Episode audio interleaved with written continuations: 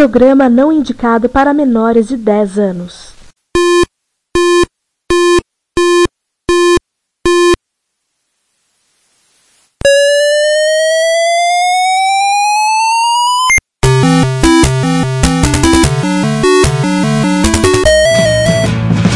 We bought it to help with your homework.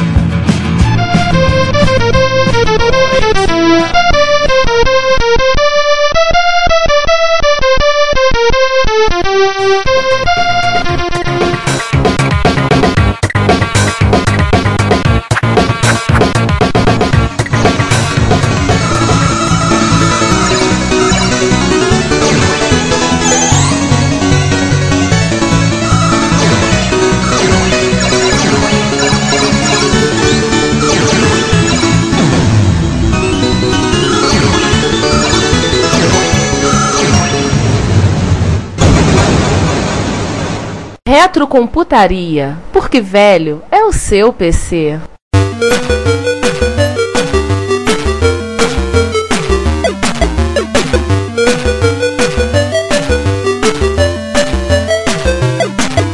O 68020, eu, eu acho que ele é um chip extremamente importante no mundo 68K, porque ele traz um. A partir dele, eu acho que se con- se constrói toda.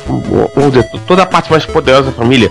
030, 040, 060 é a fundação. Você botou tudo 32 bits, todos os Lado lados de fora e lado de dentro. lá de dentro, e a partir daí a Motorola pode se preocupar com outras coisas, tipo pipeline, super escalar, etc, etc, etc. Conseguiu unificar ali.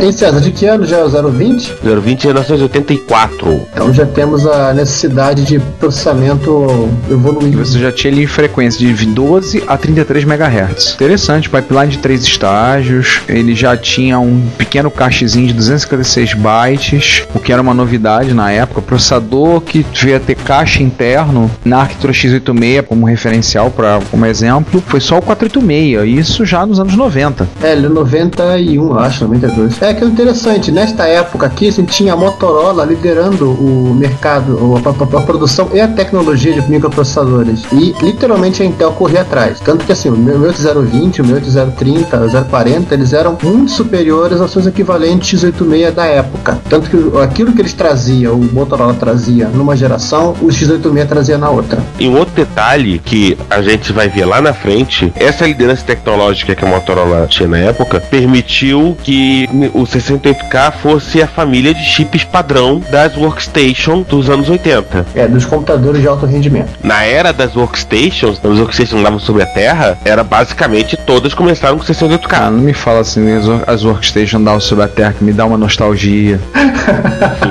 Era tão bom aquela época. Isso me lembra meus tempos brincando com as intergraph da, lá do Instituto de Matemática da FRJ. Porra, o tempo bom aquele que não volta mais. Cara, é que tipo de coisa, né? Se, se eu tivesse espaço e etc e tal, acho que eu pegava uma workstation dessa. Mas enfim, esse não é um podcast sobre workstation. Não ainda. Ainda. César, perguntinha. Podemos comparar o, a revolução que o 020 teve na linha ao que o 286 teve na linha do X86? Eu diria o 386. É, eu, eu acho que o 386. No sentido de que o 386 tornou o mínimo múltiplo comum da família X86. O 020 também se tornou o mínimo múltiplo comum da família 68K. Ou seja, aquilo que o Giovanni falou, vimos aqui na prática. Foi uma geração depois as implementações. Agora, uns embarcados aqui, eu tava vendo algumas coisas qual o, o 68020 foi embarcado, além de computadores. Vamos só fazer um parênteses, a gente vai voltar a falar nisso melhor, mas curiosidade: o 020 foi usado, ele é usado até hoje nos TGVs. Pra quem não sabe, TGV quer dizer trem de grande velocidade, são os trem-bala franceses, para decodificar sinais enviados para os trens através dos trilhos. Pra quem não sabe, os TGVs eles cortam a França a média de 300 km ou mais por hora, e é o trem que faz o percurso do Eurotúnel, do túnel por baixo do Canal da Mancha. Também foi usado no sistema de controle do avião de combate europeu, que é o Eurofighter Typhoon. Uau! Uau! Além, e, e já que o João fez uma observação lá no início, tivemos uma versão mais barata, a EC020. 24 bits. 24 bits. E não E tinha uma MMU. É, e que significava que ele podia endereçar só 16 MB de RAM, ao contrário dos 4 GB que o 68020 podia endereçar. E foi assim o rapidinho, só para complementar, que foi o, o processador utilizado no Amiga 1200. Era isso que eu ia dizer, mas tudo bem.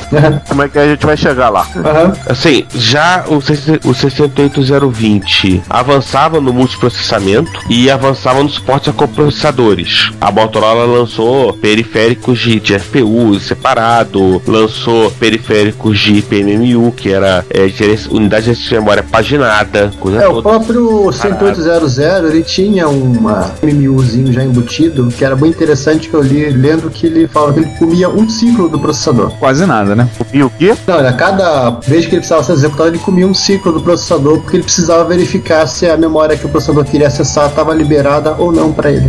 Ah, tá. Não é talvez o mais famoso dos chips da, da segunda geração. Esse título eu acho que é do 030, né? É, o 030 já tem o MMU embutido, grande vantagem dele. E assim, mas eu, eu- eu já vi algumas críticas com relação ao 030 de que ele só foi um- uma aceleração do processador, não teve nada de, de novo. É, tanto É, assim mas que ter foi o- MMU internamente já é uma coisa que muitos desenhistas de sistemas penhorados agradeceram. Não. Sim, já agradeceram bastante. Mas assim, mas não teve um grande ganho de performance como foi do 108.000 pro 108.020, né? Ele foi apenas uma. É assim, foi um 486 DX4. É, não é um salto. O grande salto na arquitetura do PC, pela época, na arquitetura x86, foi pro, sa- pro lado 286 pro 386. Sim. Aí depois é um salto tipo 386 com 486, que o 486 se resume basicamente a um 386 com FPU embutida e um Cache interno. cache interno. Mesma coisa. E, né, e no caso do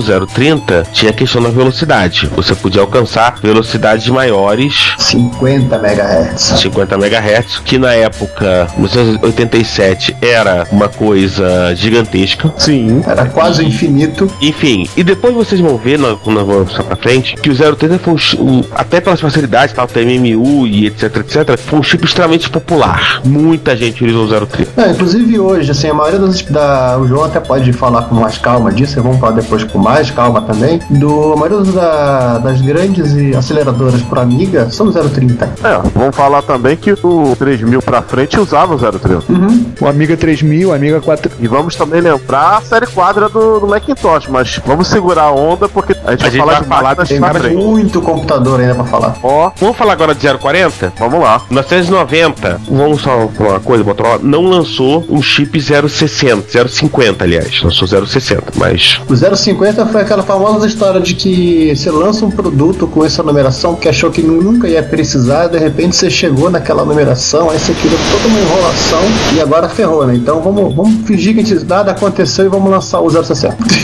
Enfim, o 040, ele já era de uma geração à frente, a pipeline dele já era essencial. Ele já vem com FPU seis embutido. estágios, com FPU embutido, e já tinha um cache, tanto de instrução como de dados, de 4K. Hum, Pra quem acha que caixa de dados e caixa de instrução é novidade por conta do 486, olha aí o 68040 fazendo na frente. sim. Não, o 040 também tem uma evolução de interna, digamos assim, de processamento interno dele, que ele conseguia ter uma velocidade muito maior que o 030 em clocks reduzidos. Aí tem algumas instruções novas, pelo que eu tô vendo. É, conforme eles vão introduzindo novos modos de endereçamento, eles vão introduzindo novas, novas instruções para poder trabalhar com esses novos modos de endereçamento. Ah, e o salto dele também é gritante pro 030 ou é um salto modesto? Foi um salto razoável, assim, não foi o- uma coisa tão simplória quanto foi do 020 pro 030, mas o 040 já trouxe mais coisas. Eu acho que o grande. Infelizmente, o 040 acabou sendo mais conhecido por fritar ovo, né?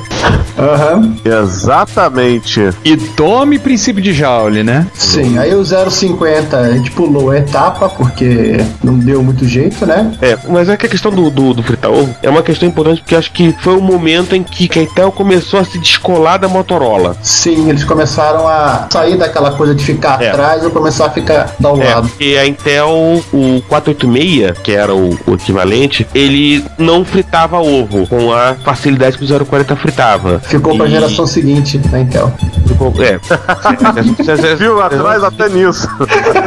Né? E O seguinte é que, que fritou. Mas aí o que acontecia? Isso gerava um problema muito sério pra quem, tinha- pra quem desenhava a placa, porque tinha que levar isso consideração, né? Todo um projeto térmico, como é que saía, etc e tal. Foi, se tornou um problema. É, E aí veio o 060. Motorola pulou o 050. Só uma coisa, ainda houve algumas variações do 040, pelo que eu tô vendo. Teve o 68 LC040 sem FPU e teve o, o 68 EC040, que arrancaram a MMU e a FPU. Pra quê? Custo, talvez. Então, é, no começo anos continuava 90. fritando ovo. Assim, no começo dos anos 90, pra quê?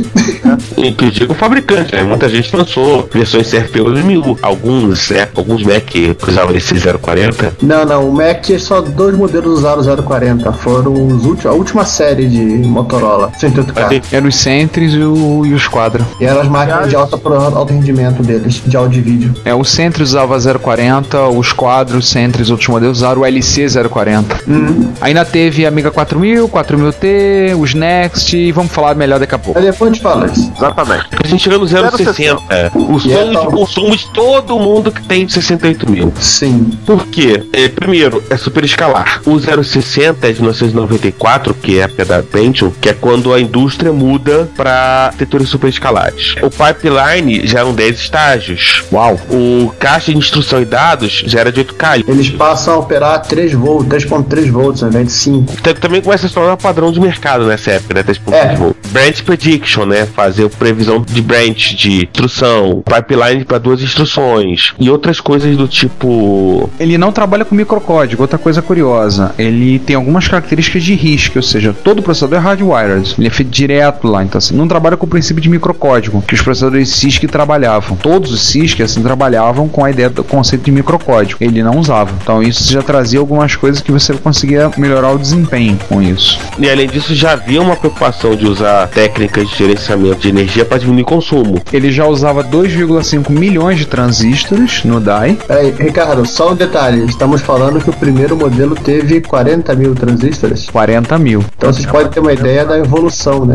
Já estamos com 2 milhões e meio. Diferença brutal. Assim, 50 MHz a princípio, com modelo no futuro para 66 MHz previsto. Uma coisa interessante, o clock não tem limite mínimo, então ele pode inclusive ser parado o clock. É, que já faz parte do, da questão de economia de energia. 100 MIPS, que o bicho operava a 66 MHz. É, o 108 mil padrão, ele opera a 8 MHz, opera a 1 MIP. É 1 MIP ou 1 MIPS? Acho que é um MIPS. Então, 1 milhão de Como pessoas por segundo. Comunidade de medida é sempre plural, MIPS. Então ele já é, ele já tem um avanço muito grande aí, né? Operando já, ele já sai de 1, estamos falando em 100 MIPS. Aí tam- também no 68060, que tem, to- to- toda essa parte de coisa, nós temos uma coisa triste, por assim dizer. Que é na, na mesma época que a a Apple, que era a principal cliente da Motorola, na época ela diz que ela não ia usar o 68060 nos seus, nos seus próximos Macintosh, que ela ia migrar para o PowerPC, para arquitetura RISC. Que foi na época que o PowerPC é uma arquitetura RISC projeto conjunto Apple, IBM e Motorola. Aliança AIM, a cuita Motorola. Também era época que os amigos estavam Commodore Enfim, e os amigos Enfim, que a estavam... Commodore tava naquele purgatório que não acaba nunca. Exatamente. A, a Atari foi junto, porque não, é, não, é, não, é, não ia deixar a Commodore pro purgatório sozinho. Exatamente. a rivalidade era tanta. Ah, se você falir, eu vou falir também. Exatamente. Só pra vocês terem referencial, o 060 tinha 2 milhões e meio de transistores e o Pentium, que surgiu na época, 3,3 milhões de transistores. O equivalente. O equivalente. E o PowerPC 601, o primeiro, começa em 2,8 milhões de transistores. Então você já tem aí, saindo lá de trás de 40 mil transistores, já estamos chegando em 2 milhões e meio. É, se você quiser brincar, então, o Alpha XP 21164, primeiro processador de 64 bits do mercado, que é do começo dos anos 90, desenvolvido pela DEC, tinha 9.3 milhões de transistores. É, o que é um, um salto assim. É, mas ele era 64 bits, né? Não, mas eu tô me dizendo assim, o avanço do, do 68 mil ao longo da história. Agora, uma pergunta curiosa. Em comparação aos rivais dele, como é que ele saía bem? 68060? É, na época ele não tinha um rival propriamente dito, né? Ele só foi ter um rival 32 bits com o, talvez com o 286 ou com o 386. E nessa mesma época ele já tinha outros processadores da, da família que também seguiram na arquitetura. Giovanni, acho que você não entendeu minha pergunta. Opa, diga. Ele É. tá falando 060. É, isso que eu tô falando. Ah, é, o 060 ele era, ele, tinha, ele era um processador que estava quase equivalente ao Pentium, estava quase equivalente à família dos MIPS na época, é, talvez o R8000, né, ou um pouquinho a mais, um pouquinho a menos. Porém, assim, o problema do talvez do 108000 foi que o principal cliente falou não quero mais brincar explicar. Em relação à, à família Power, como é que ele se saía? O Power, assim, como era um processador RISC, a performance é um pouco diferente, é difícil. Assim, vamos ser sinceros, o 601, eu não lembro direito dos Mac, mas assim, o 601 não era um processador lá grande coisa, mas já conseguia uma performance bem melhor que o Motorola. É que você citou o- os R do, da MIPS, que também eram RISC. Aham. É, o 601 não era É, grande coisa, eram, eu me era, lembro. era processador, eram os processadores da, da mesma época, né? Por isso que eu resolvi pegar ele. Thank you. É, o que eu me lembro, assim, o 603 era de baixo consumo de energia, o 604 tinha um grande desempenho, mas o topo de linha dos primeiros PowerPC era o 620. Sim. Topo, né? Tanto que ele, também se for olhar pelo número de transistores, que não quer dizer tanto assim em questão de desempenho, você sai de 2 milhões e meio para 7. É, nós podemos fazer uma coisa legal e publicar junto com o episódio uma tabelinha de MIPS pro pessoal ter uma ideia da performance dele. Somente aquela famosa tabelinha, hein, João, do Cisinfo do Amiga, que ajuda bastante Oh, a você entender É. a evolução de performance das máquinas. Depois de 660, aquela coisa toda, o próprio Motorola acabou embarcando né, na aliança com a Apple e com a IBM pelo PowerPC. 68000 foi voltado para aplicações embutidas. Talvez a mais famosa seja o Dragon Ball, que surgiu um pouquinho depois de 68060, E que não existiu 68070, né? é, não existiu. can- Parece que foi- chegou a existir, mas foi cancelado o projeto. E o Dragon Ball foi utilizado extensivamente,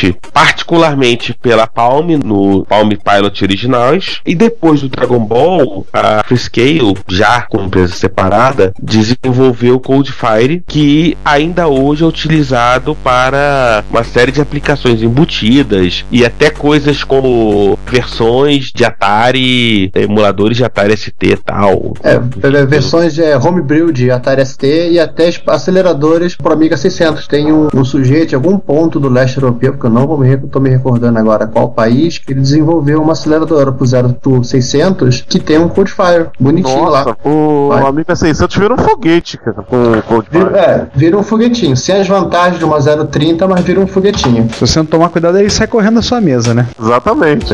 Além disso, não só a Motorola fez 68 mil, a Itachi fez. Nós já citamos que a Itachi desenvolveu o 68 LC 000. A Itachi fez, acabou fazendo HD 68 mil. A Mostec fez o MK 68 mil. E aí vem a grande pergunta deste episódio a ser feita pelo Giovanni. Vamos lá, pergunta agora para mandar para um centro espírita. Jack Tremor, ah, Jack Tremor não estava na época. Alguém da Commodore, por que vocês não utilizaram o processador de vocês nos Amiga? É uma coisa que não tem sentido, né? Se eles tinham a fábrica, tinha a Mostec, fazia o, o processador 608 mil, por que, que eles não usaram o da Mostec nos Amiga? Posso rolar uma teoria? Vai lá. Pode. Vai. Será que o processo de fabricação dos Mostec tinha algum empecilho? Alguma falhazinha ali que eles resolveram não arriscar na Amiga? Ou então é o seguinte, vale lembrar que o, o próprio Z80, o Z80 do 128, é da Zilog, não era da MOS. Eu acho que é o seguinte, a MOS ela começou a fabricar esses processadores e foi uma- um lote ou outro, depois eles cancelaram os projetos. Ah. Aliás, assim, fofoca do desenvolvedor do 128,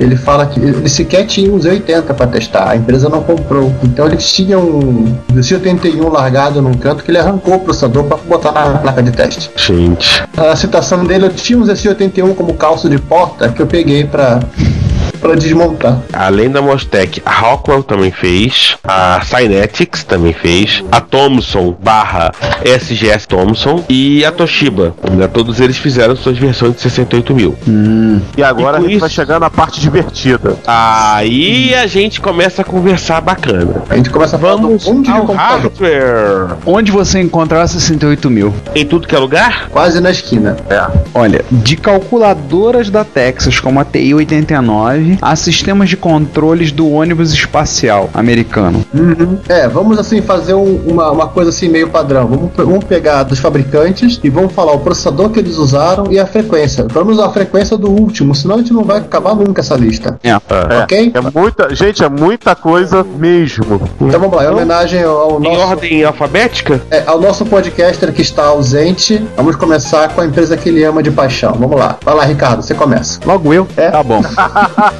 Já que coube a mim pra começar, a Apple usou no Liza, qual nós já dissecamos no episódio 13 do nosso podcast, usava 68.000 a 5 MHz. E nos Macintosh usou desde o Mac 128, que era 68.000 a 8 MHz, até o 040 operando a 40 MHz nos quadra 840V. Era uma máquina pra multimídia. Tinha placa de captura de vídeo. Agora a perguntinha que eu faço. O Liza é o primeiro microdoméstico a usar o 68 mil? Acredito que sim. Eu acho que sim, porque ele na época não era muito caro. E Foi uma tentativa da época de gerar uma tecnologia disruptiva, né? E quebrar, ou fazer uma coisa assim, gerar burrinho no mercado. O problema é que a Apple gerou, gerou um rompimento no orçamento dela, né? Sim. Foi a primeira vez que a Apple quase foi pro buraco. Uhum. Ela quase foi pra cova, né? Por conta do, tanto do Apple 3 quanto do Liza que vocês viram que a gente falou melhor deles no episódio 13. Então, assim, além da Apple, a Atari, Atari Computers, ela usou o 108.000 a 8 MHz no ST, no STE,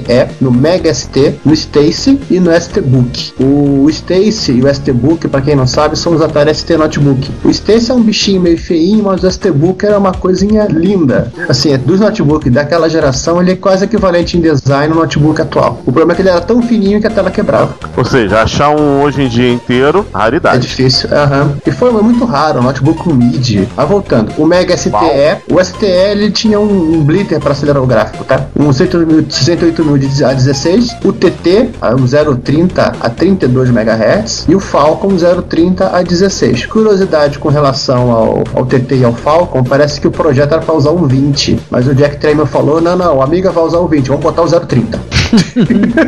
Ah, Não duvide. Commodore Amiga, vamos começar desde o clássico, dos OCS barra SS, né, que é as as arquiteturas, começando desde o Amiga clássico, Amiga 1000, partindo por 500 e 600, com o 68000 clássico de 7,16 MHz, explicados porque essa frequência de clock a gente explicou na frente, até o 68030 de 25 MHz utilizados no Amiga 3000. Também temos o, a da arquitetura AGA, o 68SC020, 14 MHz do Amiga 1200, até o 68040 de 25 MHz do Amiga 4000. Lembrando que a gente está falando de coisa default de marca. De, É, estamos de falando fábrica. oficialmente. Oficialmente, você tem um acelerador aí pro seu amiga, parabéns, porque não é default. Para não nos acusarmos de não falarmos de workstations, vamos citar talvez o exemplo mais conhecido de workstation 68K, que é a família Next. Também do O- tiozinho Steve Jobs. Não, não foi inventado pelo Steve Jobs. O Steve Jobs não inventou a Next. Ele comprou a Next, ela já tinha o produto, tá? Ah, Isso é uma coisa boa a lembrar, entendeu? O pessoal acha, por alguns que acham que o Steve Jobs ele inventou a internet, o computador de Não, não, não, não. Quem inventou a internet foi o Al Gore. Foi o Al Gore. É verdade. Isso todo mundo já se convenceu. Foi o Al Gore junto com o Bill Gates, né? Como dizia a irmã de uma ex-namorada minha. Foi- Ela achava que era o Bill Gates que inventou a internet. você batia a cabeça na parede quantas vezes quando escutava isso? Não, quando eu tive que parar e parar pra ela explicar, mas vamos dar um desconto. Ela era professora de geografia, não era a área dela. Eu tive que chegar, parar e explicar. Depois de toda essa discussão sobre paternidade que vocês ouviram, vamos voltar a Next. O Next Computer original saía de fábrica partindo de um 030 a 25 MHz. Bacana. Isso em que ano? 86, 87. Um senhor computador, diga-se de passagem. É, o preço também era um senhor preço. Era o senhor preço. O Next Cube já tinha um 040 a 25 MHz. E o Next Station já saía com um 040 a 33 MHz. E no Oriente, o que, que a gente teve? Vamos lá. A Sharp, no caso só a Sharp, né? O X68000, o original, o original, que todas aquelas subversões, a versão pretinha, a versão cinza, usavam um Itachi, óbvio que eles não iam comprar de fora, um HD 68HC00 a 10 MHz. Aliás, para quem gosta de fofocas, o X68000 você pode ligar no monitor atual que ele funciona a 35 kHz. 31 kHz. 31, obrigado. Tá, você não precisa ter um monitor específico. Qualquer VGA funciona. Mas o Giovanni, eu não querendo fazer off-top, tem É. alguns jogos que rodam a 15, então Sim, é. Aí você, liga na televisão. E o outro modelo, que foi o Compact HD, que foi o último- os últimos da série, o X68030, que usavam 68030 a 25 MHz. Daí vamos para os portáteis. Calculadoras. Sim, tivemos calculadoras. As TI-89 e TI-92 da Texas. Quase todos os Palms produzidos pela Palm. Se eu me lembro bem, todos da série clássica dos Palm, Palm 3, o 3XE, o 5, todos usavam processadores, no caso era um Dragon Ball. É só os últimos que já não usavam. Eu lembro de ter tido, inclusive, os Palms clones feitos pela Sony, alguns deles usavam Dragon Ball. Eu tive um clone da Sony, ele, inclusive ele tinha um DSP só para tocar MP3, que o processador não dava conta, mas ainda teve os, os Visor da Handspring. A Handspring foi uma empresa que surgiu com funcionários que saíram da Palm e fundaram a Handspring e aí mudaram algumas coisas. Foram os que basicamente começaram o conceito que a gente tem hoje em dia de smartphones, né? Mas a gente vai falar disso melhor num, num futuro próximo. E ainda tem esse tal de Alpha Smart aqui que eu vou confessar que eu não faço a menor ideia do que seja. O Alpha Smart, ele é um, um processador de texto portátil, uma espécie de Wapuro japonês, só que feito nos Estados Unidos. Ele foi lançado em 92, parece, por funcionários da Apple. A função era ter uma maquininha para você escrever coisas, mas foi uma, um produto, digamos que meio que efêmero no mercado. Momento fúria. Precisava de um 68 mil pra escrever texto, porra. Pois é, é, empregados da Apple, os caras já sabiam fazer rádio com 68 mil, já sabiam fazer um software, pra que aprender um novo, né? É, fazer o que, né? E assim, além das máquinas que nós citamos, tivemos também as primeiras, primeiríssimas gerações da Silicon Graphics, das workstation da Silicon Graphics, da Apollo e creio eu que da Sun. A Sun, assim, a Sun ela começou com 386 fazendo workstation, depois ela mudou pra Motorola, depois ela foi pro, pra série Spark. É, porque o Spark já era projeto dela, né? Ela Uhum. já em código mais em aberto. É, chegaram a fazer com 386, eles estavam meio desesperados pra saber o que usar, né? Aí temos as curiosidades, né? E Vamos aí, lá. muita curiosidade. Muita curiosidade. Tem coisas como emulador de mainframe. Uau. Que a IBM lançou em 83, o XT370. E uma É. coisa assim, meio que sem referência, né? Que era a placa que a Cobra, computadores brasileiros, hoje um- uma empresa do Banco do Brasil de automação bancária, ela lançou para rodar o SOX, que foi o sistema operacional que desenvolveram no final dos. No me- primeira metade dos anos 80, da década de 1980. Baseado em Unix, né? É, era o Unix, primeiro, inclusive licenciado pelo padrão POSIX, para pessoa, o pessoal parar de achar que a reserva de mercado só fez XT velho no Brasil, né? Fizemos coisas boas e que rodava nos famigerados XP6 da Cobra, um XTzão gigante. Que o Pelé foi garoto propaganda.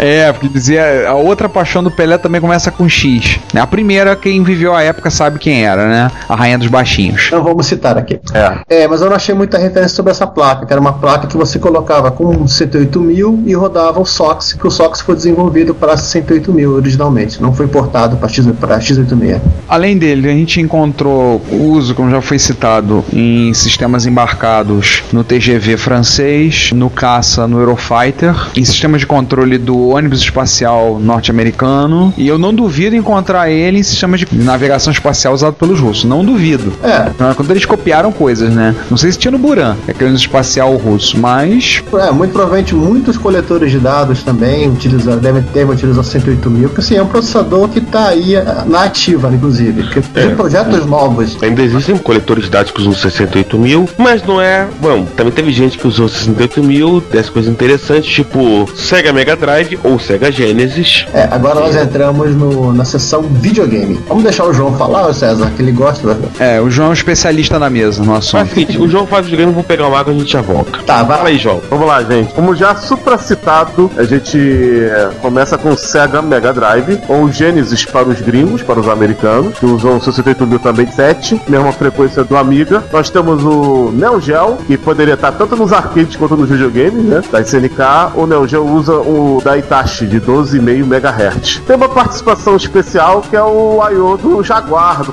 famigerado Jaguar, do Jack Tramiel também, e do filho dele. Kim Tramiel, não é o nome do filho, Giovanni? Sam Tramiel. Não Então, lembro. obrigado. Ele, te- ele teve vários filhos. É, o que cuidava da Atari. O Jaguar, vale lembrar, foi o último projeto da Atari, né? O último videogame da Atari, né? É, o que faliu de vez ela. Hoje em dia só serve pra você ir lá no, no Atari Age, naquele site que vende coisas, que você consegue comprar um Atari Jaguar na caixa, que nunca foi usado. Sim, o Atari tem uma curiosidade que ele tinha dois processadores pesados, o Tom e o Jerry, dois processadores de 32 bits cada um. E o gerenciamento desses dois processadores, a, conversa deles com o mundo era feito com 68 mil. Talvez uma vingança daqueles 80 que foi colocado dentro do Mega Drive. Pra falar a verdade, a vingança foi da própria SEGA. O Saturno também tem o 68 mil pra gerenciar o som. Ah, é? Também tem esse. O 68 HC000, o mesmo usado no X68000 de me- 10 MHz. A, a vingança foi dentro de casa. Ah, que aliás foi o- quase o videogame que faliu a SEGA, né? Gente, nunca coloque o 68 mil no som, vocês vão falir. Nunca coloca 68 mil como secundário que vocês vão falir. Exatamente. Principalmente Enfim. Eu acho que vocês aprenderam a lição, né? Exatamente. João, e que mais, a- além desses videogames? Olha, arcade, eu vou, vamos falar só, só dos principais, porque arcades eu vou, é, é, foi desde máquinas é, remotas, eu vou falar que lá na Konami, lá em 85 eles usavam a 78 mil no Gradius 2, até coisas como Tartaruga Ninja, coisas mais recentes. Eu vou falar da- Sega System 16, que é a placa famosíssima por Golden Axe, pelo OutRun, ou é 16 ou é 18, fica aí a diferença. É, o OutRun eram, OutRun eram 12 68 mil, né? Exatamente. As placas da SEGA utilizavam um ou mais 68 mil, inclusive no som. Olha a SEGA aí de novo. e ela e foi usada em vários jogos clássicos da SEGA. Alien Syndrome também, foi usado no Altered Beast. Ou seja, muitos jogos da SEGA usavam 68 mil, muitos jogos da Konami usavam 68 mil. A Capcom Aham. usava no CPS 1 e 2, ou seja, Street Fighter 2 e até o 1 também, que era uma placa ante- anterior a CPS 1, usavam 68 mil. Alguém lembra de Street Fighter 1? Não, era tão feio que ninguém lembra. Eu lembrei. Eu joguei Street Fighter. Eu sei, eu lembro do Street Fighter 2, o 1 não vale a pena. cara. Tá, o Street Fighter 2 também usavam 68 mil, as CPS 1 e 2 utilizavam também processador, e arcades, tem muita coisa, de A a Z, SNK, K, Pega, Konami, usavam 68 mil em largamente suas máquinas. Hoje em dia, se você topar com um desses fliperamas vintage aí, que tem uma máquina velhinha lá, a probabilidade de ela ter um 68 mil dentro é de 80%. Não tô de brincadeira. Ou seja, vamos dizer, resumir que a, a Motorola, com o 108 mil, ela foi responsável por milhares e milhares de horas de pouca procrastinação de estudantes pelo mundo. Exatamente. Estudantes e office boys. Office boys pelo mundo. E todo mundo que Ah, passava em rodoviárias É. do. Pô, aquele caso que o Ricardo acho que contou com o programa passado do, do Fly Charter, viu o cara no cinema, o Fly Charter também usa 68 mil. Quem contou o flashback foi o César. Ah, tá. Enfim, eu sabia que era alguém. Antes da gente fechar software, hardware, lembrar que os, o Sinclair QL também tá nessa lista. Ele usou 68008. Perfeitamente. Mas vamos falar de software agora porque, ó, bicho, a Assim, lista tá é. gigantesca, hein? Assim como te- tiveram, existiram vários, e vários equipamentos que rodar, que foram construídos com o 108 mil, obviamente também temos um montaréu de sistemas operacionais que rodaram nesses equipamentos. Ó, e aí vai a lista. Baseado em CPM, temos o CPM 680K. Começo de tudo, na época o CPM teve porte para Z80, para processador x86 e para 68K. E o Gen, o Gen 2. uma evolução do CPM, o já com modo gráfico, e que veio a se transformar no TOS. Que era o Tremel Operation System, né? Não, não, é- não era T de Tremel, era outra coisa. É, mas pe- Pra mim é o Tremel pronto. o pessoal era a piada pronta porque era pra aparecer, né? Pra, pra mim é o Tremel Operating System pronto. Posso estar. Tá, estou falando uma grande besteira, mas que fica mais curioso fica. Vamos então aos baseados em Unix. César, é contigo. Isso. Só relembrando que o 68K, a família toda, foi extremamente popular entre os fabricantes de workstation. E óbvio que isso se traduziu em sistemas operacionais. Além dos mais conhecidos hoje em dia, NetBSD, Que- OpenBSD. O que não rodou NetBSD, né? É, A MSX ainda não roda NetBSD. Ainda. Aí, ainda. E o famoso porte do kernel Linux para 68K, o famoso Linux M68K, Foi a primeira tentativa de porte, né? O primeiro porte do Linux, se não me engano, foi pro Alpha. foi, esse foi um dos primeiros. Pro Alpha, mas o pessoal queria portar pro 108K, inclusive o Linux dizia que não era possível. Aí depois foi feito. Aí ele olhou, é. Nunca diga nunca. Aí ele olhou, é, eu tava errado. aham. O Sun OS, O Sun Unix barra Sunos, que veio a se tornar o Solaris, É. começou no, X- X108.000. Aliás, uma curiosidade, comprando passagem tanto na rodoviária de Santiago quanto na rodoviária de Cidade Paraíso, eu pude ver que os terminais da Tourbus, que é a empresa que eu comprei, eram basicamente era um computador com um terminalzinho meio telnet que deu pra ver o login que a pessoa tava usando Sunos. Uau. Uau. Uau. Agora, se- será que eram máquinas de 68K? Não, já eram os Parker, são nós cinco. Ah, Aquele negócio, né, cara? Tá aí, funciona, vou mudar pra quê? Ah, além disso, o Irix, assim, não dá pra se, a gente ter É. uma certeza total que o Irix começou em 108 mil, mas a Silicon teve uma fase da vida dela que ela tinha estações com 1008K. O AUX, O AUX, que é uma coisa incrivelmente curiosa, porque assim, ele era o, era o Apple Unix, só que ele não era um sistema operacional que você botava no seu Macintosh e você usava um Unix no seu Macintosh. Ele era um sistema operacional que rodava de dentro do system. Então, se você estava rodando o system, mas era o AUX, você tinha os terminais, você tinha o... Assim, você não conseguia entender o que, era o system. Mas é o seguinte, vamos ser sinceros, era um Unix que usava a ROM do Macintosh para desenhar janelinhas. o NextStep barra OpenStep, que era o sistema operacional dos Next, o Amiga Unix e o mais misterioso de todos, que era o Domain OS, que era um sistema operacional que rodava dentro da família de workstations da Apollo Computer. Empresa que eh, depois foi comprada pela HP. Se eu não me lembro bem, durou até no 88 a Apollo. Ela quebrou e foi comprada pelo HP em 88. E aí, como praga e purgação, a HP utilizou no final dos anos 90, começo do 2000, a marca Apollo para aquelas impressoras mega ultra super baratas dela. Uau. Depois de tanto Unix, tem uns troços aqui que eu nunca ouvi falar. Já ouviu falar, Giovanni? Então, esses são aqueles que não, não têm um, um pai, se não vieram sistema operacional mais conhecido como o CPM, como os Unix. Foram coisas feitas do zero, por assim dizer. Um deles é o da Microware barra porque uma empresa comprou a outra, né? O OS9 para 68 mil. O OS9, para quem não sabe, ele é aquele sistema operacional clássico, estilão Unix também, mas só estilão, não é? Tá muito baseado na mesma estrutura. Para 68 mil. O S9 original é para 1809. E você pode rodar no seu Coco 3, se você tiver um para rodar. Um abraço pro nosso amigo Reto Canadá, que tá recuperando um Coco 3 que ele comprou por 20 dólares na feirinha lá em Quebec. Mas vocês sabem que o Sander tá comprando um Coco 3, né? Eu passei para ele a- o link de quem tá, de uma empresa que vende. É, como a gente já, já disse, na- o Sander é o sem noção. O sonho do Sander é ser o Moacir. Ponto. Toca o bar. Dos outros sistemas que vieram de, com outras inspirações, temos o-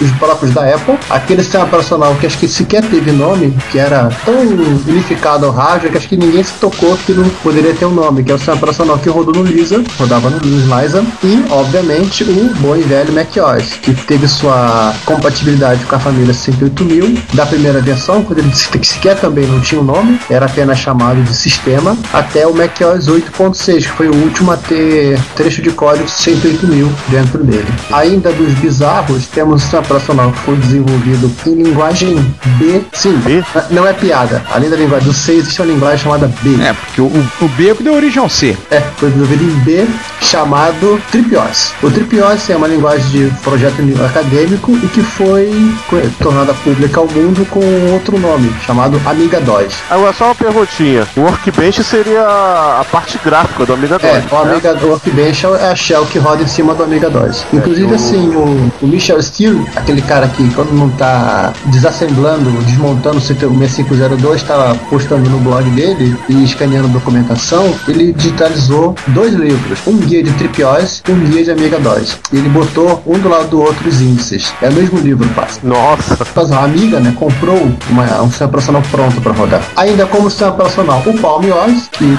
bastante influenciado pelo Mac OS, aquela estrutura do sistema operacional ser uma árvore com ser um banco de dados. É, e ele teve vida até o Palm OS 5 Garnet. Tentaram fazer o Cobalt, né? O Palm OS 6, que foi o grande navio que afundou a Palm, que ela tentou uma sobrevida com o WebOS, mas aí já tá mudando tudo. Mas ela durou até o, Garnet, que aliás, segundo a Axis japonesa, ainda tem direito sobre o código dele.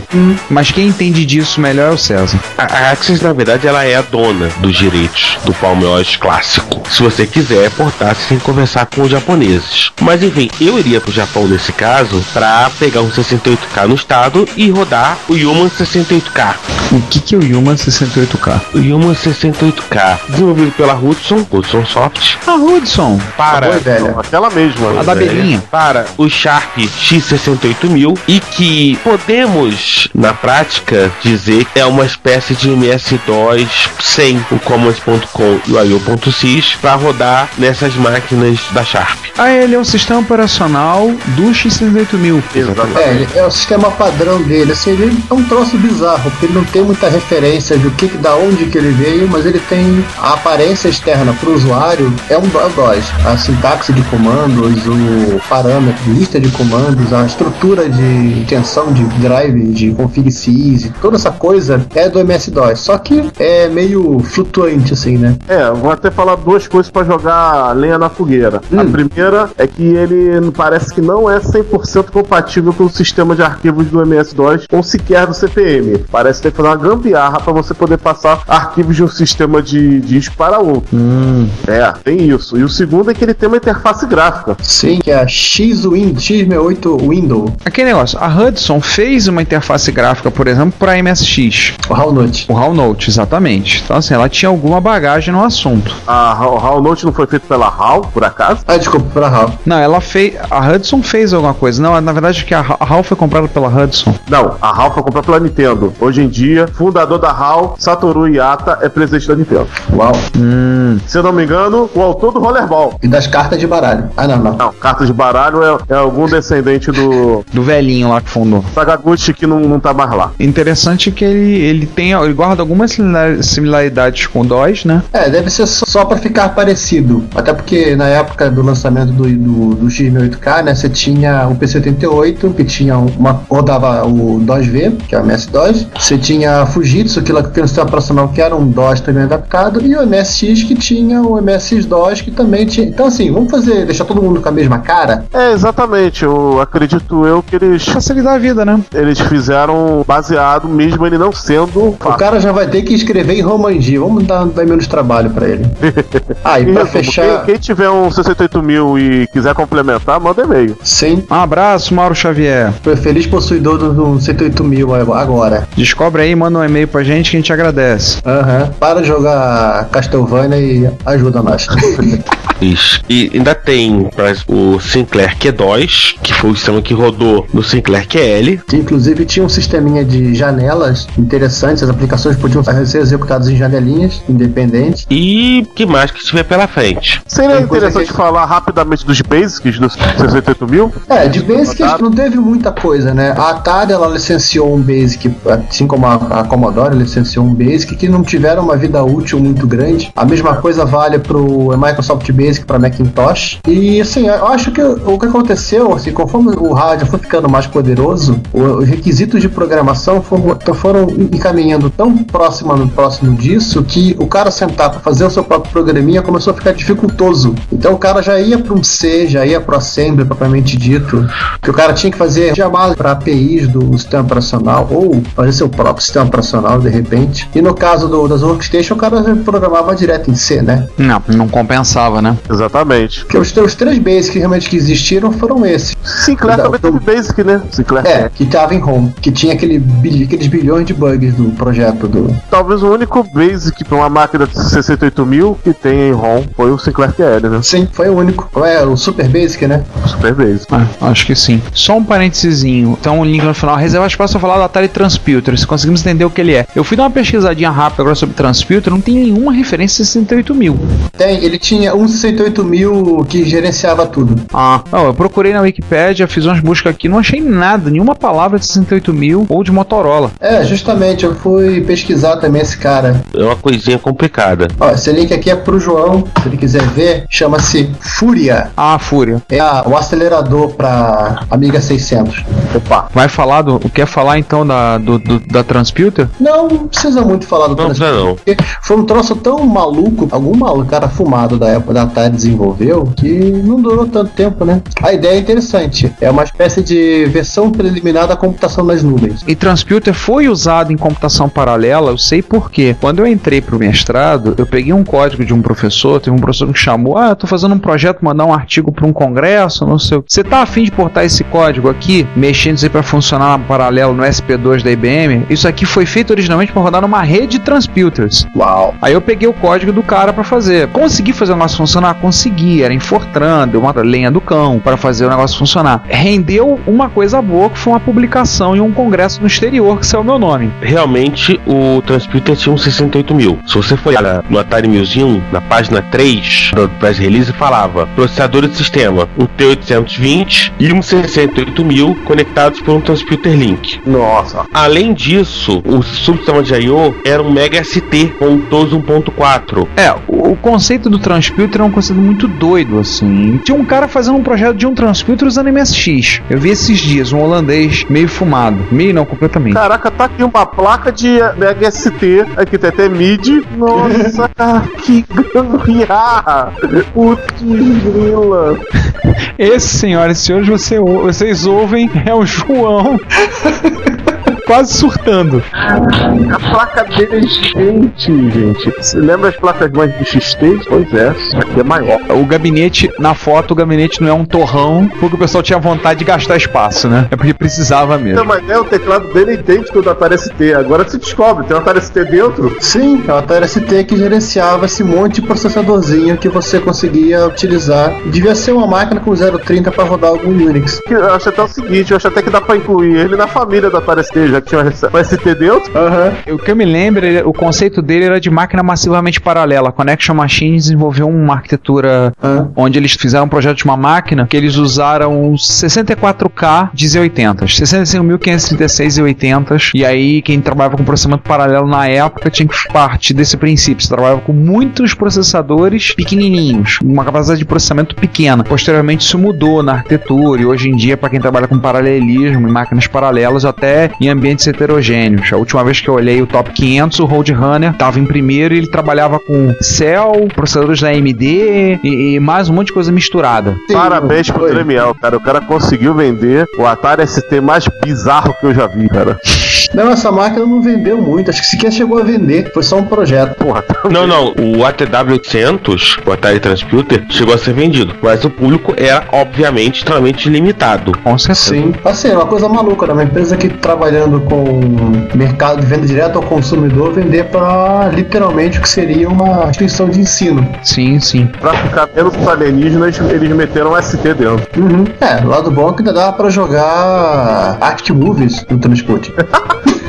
Sacanagem, eu não consegui jogar Arctic Moves no MSX, pô. Eu fico imaginando alguém, alguém pagar o estupro. Não, não teve. Só saiu pra ST. Pois é, eu sei, por isso mesmo que eu tô reclamando. Gente, mais uma coisa a gente falar de 68 mil? Bom, a gente falou tanta coisa nesse episódio, né, gente? Ah, uma coisa que eu acabei esquecendo, que não. Também não foi realmente oficial, né? Que é aquele Amiga clone feito com o 060. Aquele que foi vendido há pouco tempo no leilão em inglês, não foi? Sim, que foi publicado no Retrocomputaria Plus. Aquele tijolo. Aquele tijolo de ouro, né? Porque ele custava um, o peso dele em ouro, né? Eu acho que fica aqui a curiosidade de ser a única máquina a vir de fábrica com 68060. Sim. Então é uma boa curiosidade. Aliás, Giovanni, só pra encerrar, existia uma quadra aceleradoras de 060? Pro Amiga, pros, pros Mac, né? Quadra. Os Mac, quadra. Pros Macs eu acho o seguinte, os que teve de aceleradora pro Macintosh, é uma coisa que a gente pode se falar agora aqui. Alguns computadores baseados no 68 mil tiveram placas que você fazia o upgrade do processador. É uma coisa que ficou muito comum nos Amiga, né, João? Uhum. Inclusive alguns até chegaram a evoluir para botar PowerPC. No, no caso do específico dos Mac, eu acho que ele não teve nenhuma aceleradora para 68 mil. Mas os Mac 68 mil, 68 mil tiveram aceleradoras para PowerPC. Ah, eles pularam logo pra PowerPC. É, porque assim, o, o processador, no caso do, do Mac, já vinha naquele limite, naquela. para aplicação que você comprava, pro uso que você comprava a máquina, né? O Quadra 840V ele já vinha com o topo do 040. Então, assim, não tinha para outro Motorola subir. Então você botava uma placa que você usava um PowerPC, 601, 602. Lembrando, as aceleradoras de Mac eram feitas pela própria Apple, ao contrário da Amiga, que eram vários fabricantes. Não, não, a Apple não, não fazia aceleradora. Quem Ah, não? fazia, eu não lembro o nome da empresa agora. Esse dia eu tava futsando eu encontrei.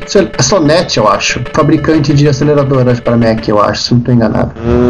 Os outros demais também não tinham, porque eram máquinas. Só a Amiga teve. Ah, o Sinclair QL teve aceleradora. Ué, Mega não? Mega ST? Mega ST, eu não lembro. Você lembra de algum? Alguém sabe aí? Mega Eu acho ST. Eu acho que tem, mas confirma aqui. Ah, não, ele teve uma placa própria, que é o Medusa. Dá medo esse nome. Então, Medusa e depois a evolução, que é aquela placa já com scale, aquela plaquinha pequenininha que já é um, monstro de velocidade em cima do ST original. Também teve uma Freescale pra Amiga 600. É, e o Sinclair QL tanto teve uma aceleradora, acho que era botava um 040, como teve uma coisa mais assustadora ainda, que era 060, eu acho. Mas né, sinceramente não era nem necessariamente uma aceleradora. Você abria teu QL, tirava a placa antiga e botava nova. Porra, radical, né? Sim, a Q40 tem o 68040 a 40 MHz, é uma plaquinha mesmo. Você expande o seu Sinclair QL, inclusive o modo gráfico, você vai para 1024 por 512, você pode botar um teclado de PC. E as Q60 e Q66 já são placas novas. Inclusive tem a Q60 a 80 MHz. Uau, Sim, é mais velocidade que o Sinclair pensou na vida. verdade. Inclusive com essas placas você pode rodar o 108K Linux. Inclusive um outro sistema operacional chamado SMS-Q/E, que é, com-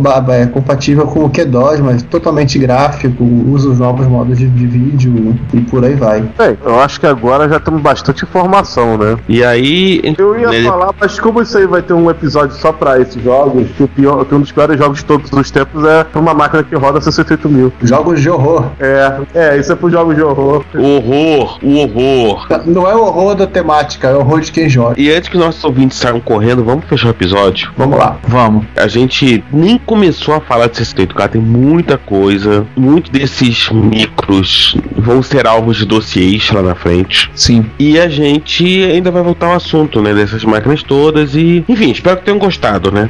Ou pelo menos ter tomado algum interesse para ficar fuçando na Wikipedia e vendo as máquinas que nós citamos e vendo o que cada uma conseguia fazer com os recursos da época. Talvez a, a mais notória da família 68000 seja realmente o Amiga, com a sua arquitetura distribuída de processamento. Pois é, ele se destaca. Aí eu- algumas pessoas vão falar: Ah, mas o X68000 não é mais potente? É, mas é um arcade, uma arquitetura de uma placa de CPS 1 e 2.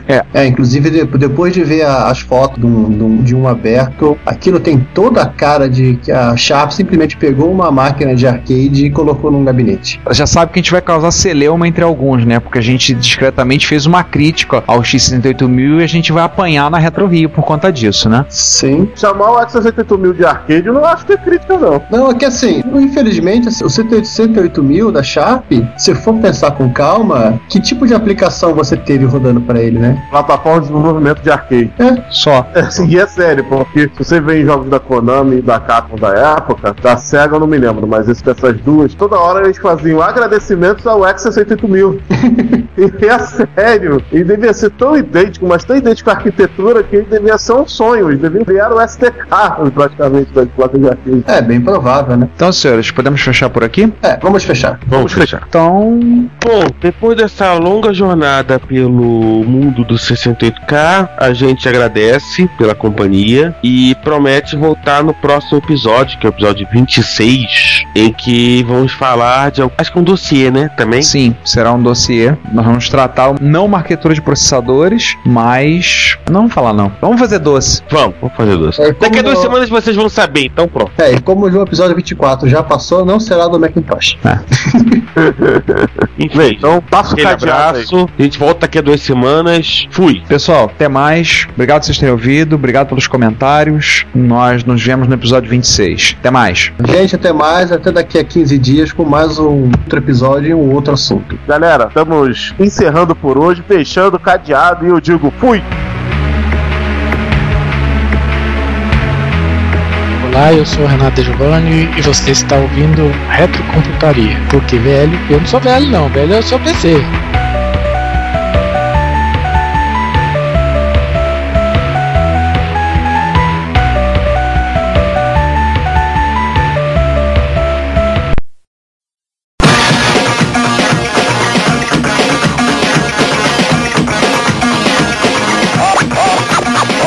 Olá a todos, bem-vindos a mais uma sessão de e-mails do Reto Computaria, seu podcast Reto Computação. Reto Computaria, que há 25 episódios dizemos e relembramos você: velho é o seu PC. E hoje estamos aí com César Cardoso, Bom dia, boa tarde, boa noite. E Giovanni Nunes. Oi, gente, tudo bem? Vamos começar aí. E hoje nós vamos ter os e-mails e comentários que recebemos relativos ao episódio 24, um episódio que não é homofetivo. Seria outro assunto, mas devido a protestos de um participante da equipe do podcast, um abraço, Sander.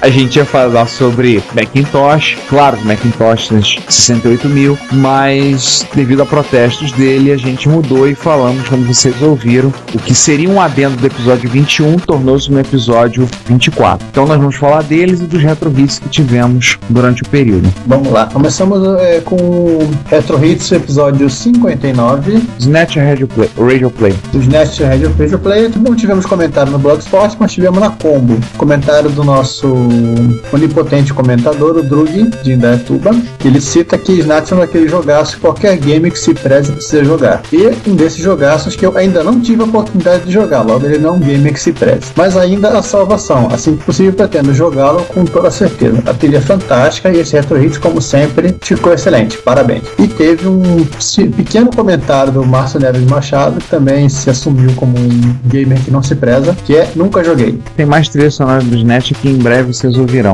Outros Retro Hits. Que, aliás, só um detalhe, né, por conta do comentário do Duga, eu fui olhar em que equipamentos que, que teve o Snatch, né? Basicamente ele saiu pra, na, na época para MSX, PC98 e acho que só. E para computador e para vários consoles, mas com versões um pouco adaptadas. Inclusive uma versão bem encapada quase, chamada Policinauts no Saturno, eu acho, eu play. Ah, não sei, algum jogador que se preze vai xingar a gente no, nos comentários desse episódio aqui. Se o João ouvir o podcast, né, ele vai, vai comentar isso. Sim, um desafio para o João. Se você ouvir o podcast, você vai saber que nós pedimos para você comentar essa parte do Snatch. Pronto. Vamos chegar finalmente no episódio 24, a parte A, que começa com o Juan Castro berrando. A abertura mudou. Vocês pularam o tubarão. Brincadeirinha. Aí eu comento embaixo, que tubarão? O Juan Castro dois links. Uma e, explicação, né, do que é que é pular o tubarão. e o Ricardo. E eu digo, ou eu sou muito burro, não entendi mesmo. Por que pulamos o tubarão? E aí o Juan Castro explica. Piada recorrente entre fãs de seriados americanos que, quando acontece mudanças tipo mudou a música de abertura, trocou um ator, dois personagens se casaram, etc e tal, o seriado pulou o tubarão. Ok, Epic Fail meu na tentativa de piada. Vou ali evacuar e já volto. Eu acho que a única mudança que teve mesmo foi que eu mexi um pouquinho na equalização do áudio. E aí, na abertura, o final sai um pouquinho mais alto. Se eu me lembro bem, foi a única mudança. Entendi. Tem, tem que ser muito perspicaz para perceber apenas essa mudança. Tão pequena, tão sutil, pulamos o tubarão. É, pode ter sido assim. Eu, eu- eu também reparei que a abertura tinha uma pequena diferença, pode ser realmente o volume, mas assim, eu fiquei tranquilo porque vai que ele, o Ricardo trocou a fita VHS onde ele guarda a abertura do, do retrocomputaria. Cara, pra dizer a verdade, eu nem notei que tinha alguma alteração, mas enfim. O importante é Eu que que o ser João. tapado mesmo. É que é o seguinte, o importante é que o João não notou a diferença. Ah, sim. Acho que nem o Sander notou a diferença. É, porque assim, eu, eu fui, A diferença não vai, então pronto. Sim, é porque assim, eu fui, eu fui tentar entender o que que é esse negócio de, de pular o tubarão tem relação com o pico de interesse dos fãs na série. Aí os caras fazem uma grande mudança pra ver se Pra trazer de volta o público pra manter o interesse na série. a audiência, a audiência volta ao normal. Isso também é conhecido como reboot, segundo o pessoal da DC Comics, né? Não, não, a diferença é que a DC faz um reboot, sei lá, cada cinco anos. Ou quando alguém tá de saco cheio da vida, a mulher dormiu de calça, etc e tal, e resolve fazer um reboot aleatório. Sim, então assim, aquilo que a DC chama de reboot, o mundo televisivo chama de pular o tubarão. Então tá bom. Tá vendo, pessoal? A gente também fala sobre outras coisas que não sejam micos clássicos, tá vendo? Sim, Isso é campanha pra chamar a gente pros outros, tá? Pra chamar pro Aham. podcast, tá? O...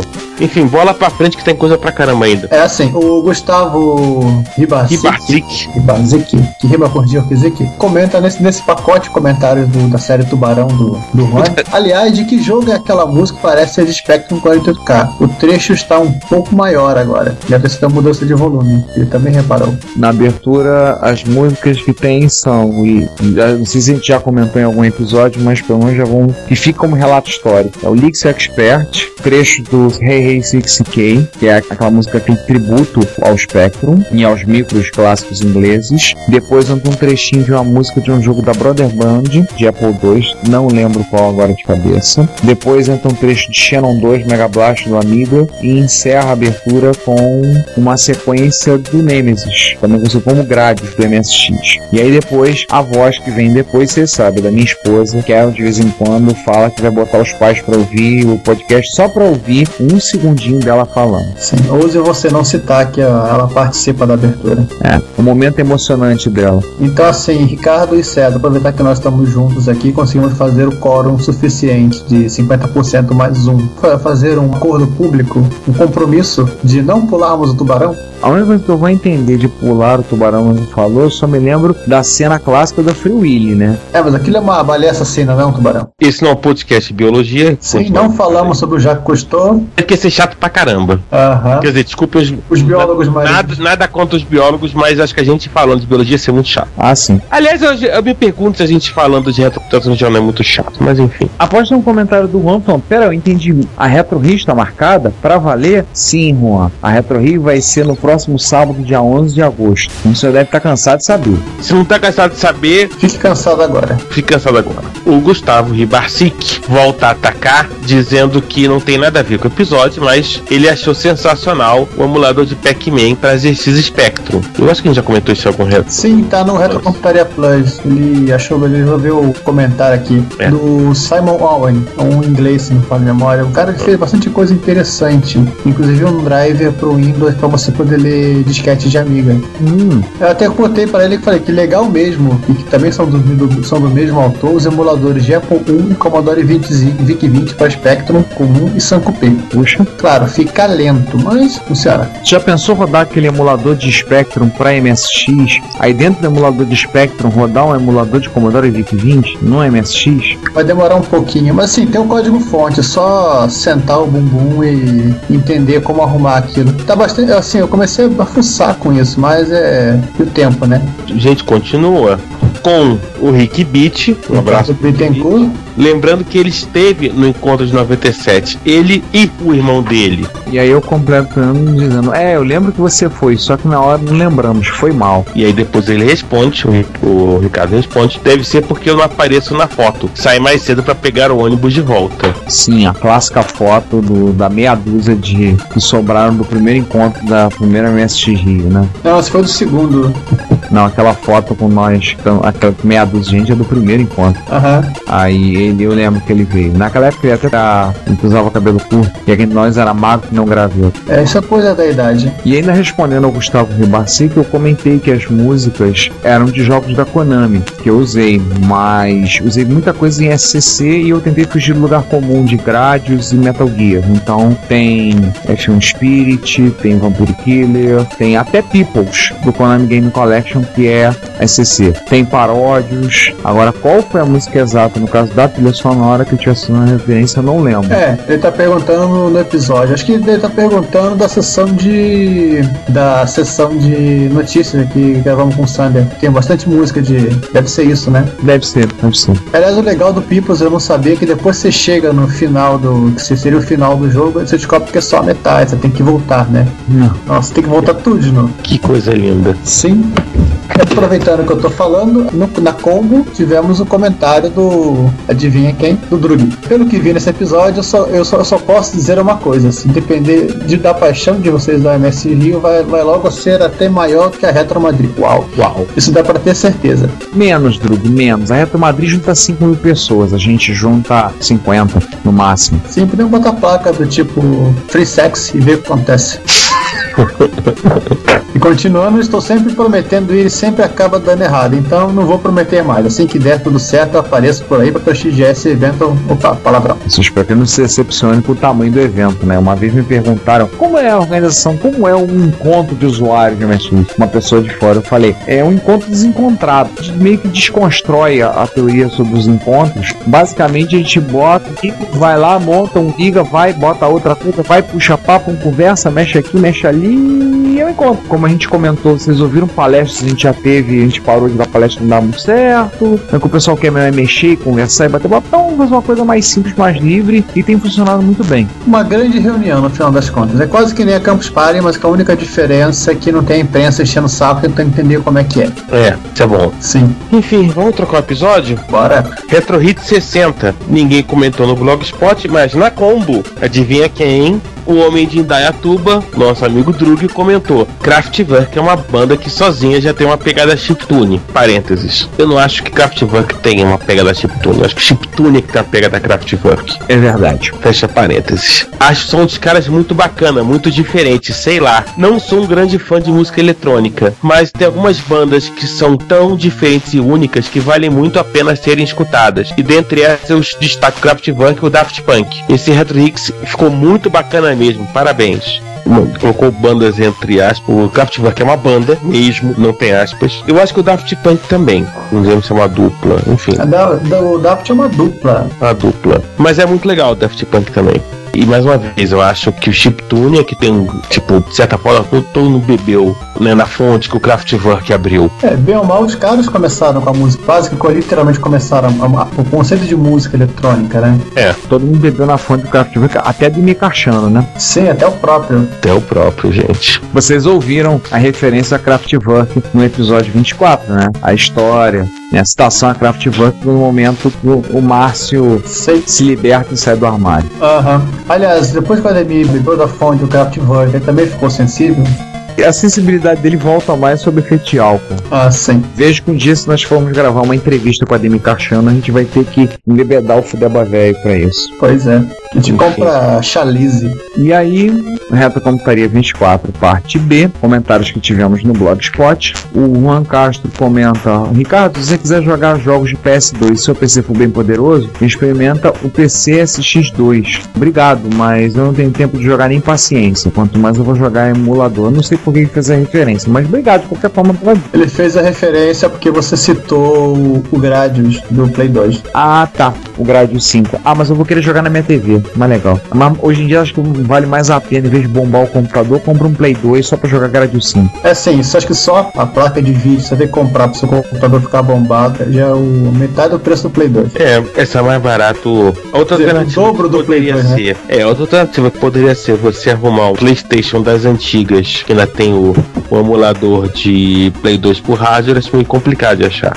Aliás, eu tava reparando que o, o Play 3 Slim, e o, pelo menos o 320 tá ficando ma- mais barato, quase meio que ficando assim, mais barato, sentido de chegar ao mesmo preço da versão com HD de 160. Eu não Enfim, tava tem- entendendo, é, e não tava entendendo o motivo, aí sem querer eu descobri o motivo. Hum. A Sony vai lançar o PlayStation 3 Super Slim. É, isso saiu esses dias, até um. Até passou na Anatel Sim, o Super Slim. Mas eu acho que das alternativas, a não ser obviamente que você já tenha gasto, sei lá, 10 mil reais no, no Alienware, eu acho que a mais barata é você comprar um Play 2 e arrumar a Grade 5. sim, muito mais em conta. Mas óbvio, a vantagem do Alienware é que é uma tremenda máquina e você pode jogar Crysis e Crysis 2. E paciência.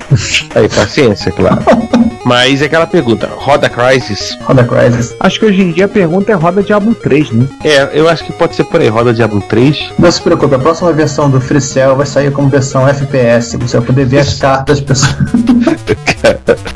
Ó, que ia ser bacana, e dá ideia não que alguém vai implementa. Sim, daqui a pouco alguém faz. Tipo Free Cell e Campo Minado, né? Em FPS. Você vai lá e, e cava. É que nem aquele. Agora eu lembrei daquele vídeo que o Colégio Homo fez, como se fosse o trailer do filme do Campo Minado. Sim, muito legal. Muito bom. Sensacional. O- vamos lá. Ainda no 24B, temos comentário do Daniel Campos dizendo muito boas histórias, apesar de algumas eu já conhecer. Outras eu não tinha ideia. O Asim pediu uma pizza de São Gonçalo, vou ter que zoar. A- avisa Paul Sander que eu já estava com os CPs antes de saber do Graphics 3. É, vou tentar descobrir que programa é esse que o De Giovanni usou para converter código de TS80 para MSX. Ideias malignas surgindo. Aí eu aproveitei para comentar sobre isso. É só para explicar, né? O, o que o De Giovanni usava era o M80 da Microsoft, que é o pacote de assembler de compiladores para CPM da, da Microsoft, é portado para, para MSX e para qualquer outra coisa que tenha um Z80 ou um 8080. M80, L80, acho que é R80 também, né? Tinha um editor e tudo mais. Tinha. É, o que ele fazia era editar o código no CP500. Assembly não tem jeito, você vai programando e depois você pega aquilo, compila e vê se está funcionando. Não dá pra você ficar brincando de põe, um- põe uma linha de código e testa, não é assim que funciona. Depois é, ele, ele explica essa parte, ele compilava, pegava o arquivo talvez em binário, transformava, gravava em fita no CP500 e fazia MSX ler. Basicamente isso. E recomendei para ele usar o, o Pasmo, que é escrito por um espanhol e que permite que você também faça a mesma coisa, que é a compilação cruzada, né, o cross compare, só que de forma mais moderna, sem precisar usar o M80, e que já gera o binário do MSX. É, basicamente é Pasmo menos menos MSX, e o nome do arquivo fonte ele, ele já faz o trabalho sujo para você. O Daniel Campos lembrou de alguma coisa, perguntou: Ricardo, onde tem essa trilha sonora com músicas da Konami que você usou no episódio? Devo ter perdido esse Retro Hits. O Giovanni responde que que é o episódio 57. No caso, eu me confundi, achei que ele estava fazendo a citação da sessão de- da parte de leitura de e-mails e comentários que o Ricardo comenta que usou a, a, a trilha do, gra, do grade 5. Aí ele comenta que bem não era o episódio do, do Retro Hit, tá falando mesmo, era do, das músicas que estão dentro do episódio. Ele disse, ah, grade 5, não, tô falando desse episódio, tem Metal Gear 2 que me desvalidou, te coletando é essa. E eu respondi, essa não tem no Retro Hits em 2012, devo usar só em 2013, ou seja, só tem por enquanto no meu HD. Haha, mas é todos os jogos da Konami fugindo do lugar comum de grades em Metal Gear. Como botei, tem até Peoples em SCC. E depois ele solicitou para que isso seja disponibilizado para os amigos. Depois a gente conversa. No Retro Hits, ele pega lá. O Alexandre Morgado comenta: muito legal essas histórias, mais legal ainda a comparação com o, o Homebrew Computer Club. Me desculpa as outras plataformas, mas a família MSX faz a diferença. É, pois é, veio meu, meu comentário da família Bernardinho. é que assim, é coisa da convivência mesmo, né? Até citei pra ele de um exemplo que foi um exemplo do ano passado, que foi a- o falecimento num acidente do Ryan Suenaga, cara ativo da comunidade de Apple II, assim, pra quem não, não sabe, foi o cara que conseguiu convencer o Oz a participar do Kansas Fest. Então vocês imaginem, o cara faleceu no ano passado num acidente. Você teve comoção né, nas listas, né, nos sites listas de Apple II nos Estados Unidos. Gente fazendo vaquinha para criar uma bolsa de estudos com o nome do, do- cara, para oferecer uma vaga na várias universidades e coisas assim. E teve inclusive o, tá, assim, a homenagem, de, que foi aqui a foto que tá na, no site do, do Kansas Fest, sobre o evento, né? Que eles, todos eles tiraram uma foto usando camisas ou shorts havaianos, para fazer uma referência à, à nossa, não a nacionalidade, né, mas a, a origem do Ryan, que era, mora, era uma do Havaí. Aí você faz sentido é que você ter aquele monte de gente com short colorido na foto. E com isso a gente encerrou, né? É, não tivemos e-mails, comentário Twitter, tivemos alguns comentários de algumas pessoas que tweetaram pra gente, falaram alguma coisa, mas nada relativo aos episódios. Te agradecer ao Eliaser, o Sul, que tem sempre retweetado e comentado, com os novos que têm chegado, sejam bem-vindos. E se pode, eu gostaria de poder mandar um abraço a um, a um ouvinte novo, famoso que a gente adquiriu. Pode? Vai. Então, mandar um abraço ao Lorde Vinheteiro, que teve o, prazer de entrar em contato e disse que ia ouvir nosso podcast. Para quem não conhece o Vinheteiro, visite o site dele, www.vinheteiro.com. E eu vim descobrir que ele foi um feliz possuidor de um, de um MSX. Ele teve inclusive MSX2. E creio que por ocasião que vocês tiverem ouvido isso, já terá no ar um vídeo dele tocando ao piano músicas de jogos de MSX. Provavelmente trajando, como gosto de dizer alguns da comunidade MSXeira, o manto sagrado, né? A camisa azul do boot. Ah, Então, enfim, um abraço ao vinheteiro. Seja bem-vindo a essa bagunça. Espero que você goste, curta o nosso podcast. Um abraço a todos os nossos ouvintes que têm se manifestado. Pedimos que vocês comentem, falem. Aos amigos podcasters, a gente também gostaria de aparecer por aí também, sabe? Mas se quiserem gravar com a gente, a gente arruma um jeito de vocês participarem também. Então, acho que é isso. Nós já estamos. O episódio de hoje sai no dia 8 de agosto. Ou seja, já estamos em cima para Retro Rio sim, mais que em cima. neste sábado. Então, pessoal, Sesc Engenho de Dentro, Avenida Mora Cavalcante 661, no horário das 10 da manhã às 5 da tarde. A maior diversidade de computadores clássicos por metro quadrado que vocês vão ver. Já confirmados pelo menos 5 plataformas diferentes. Sim, acompanhem a nossa lista de, de- não de convidados, mas né, de participantes no Retrocomputaria Plus. Tem uma, queremos uma sessão específica para falar da Retro Rio lá. E lembre-se, gente, mais uma vez, entrada franca, gratuita. Se você quiser colaborar, pode comprar alguma coisa do Grupo MSX.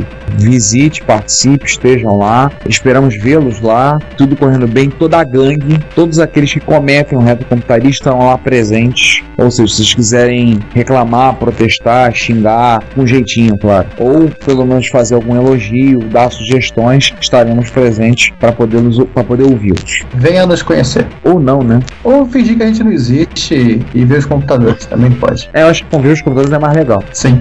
Enfim, eu acho que vocês vão ter a oportunidade única de, inclusive, saber quem faz esse podcast e poder eventualmente reclamar ao vivo a cores se você achar que ele tá uma merda. Mas acho que tá legal, hein? Eu acho que vocês acham que ele tá legal. Sim, as primeiras reclamações ganham inteiramente grátis, um 1541. inteiramente grátis. Um 1541 na cabeça, né? Na cabeça. e antes que a gente esqueça, não, não decidimos nada com relação ao 1541 do João. Sim, nada. Só mandar um abraço para todo mundo, para quem foi, para quem não foi Retro Rio. Sim, para quem não for, lembrar que logo em breve teremos mais uma MSG Rio. A MSG Rio vai ser em outubro, feriado 12 de outubro. Daqui a pouco então. Ah, daqui a pouquinho. Nós deveremos ter material no ar sobre a Retro Rio. Tem algumas pessoas que já se voluntariaram a fazer vídeos. E não, não vai ser o Sander, sabe? Se o Sander faz o vídeo, o vídeo some. Ninguém tem acesso ao bendito do vídeo.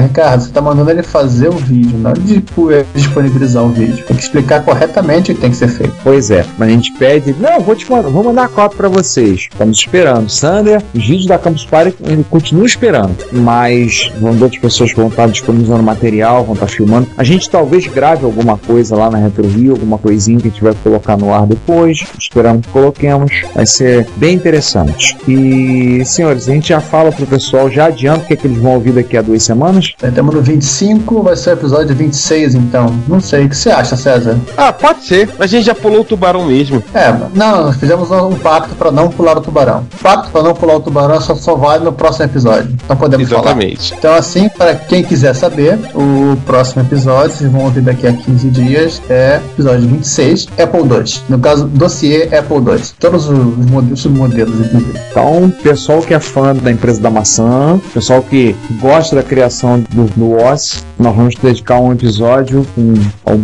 uma boa conversa sobre criação, sobre o Apple II com o convidado. Agora, quem é o convidado é surpresa. É surpresa. Tem um convidado bacana, mas é surpresa. Sim, sim.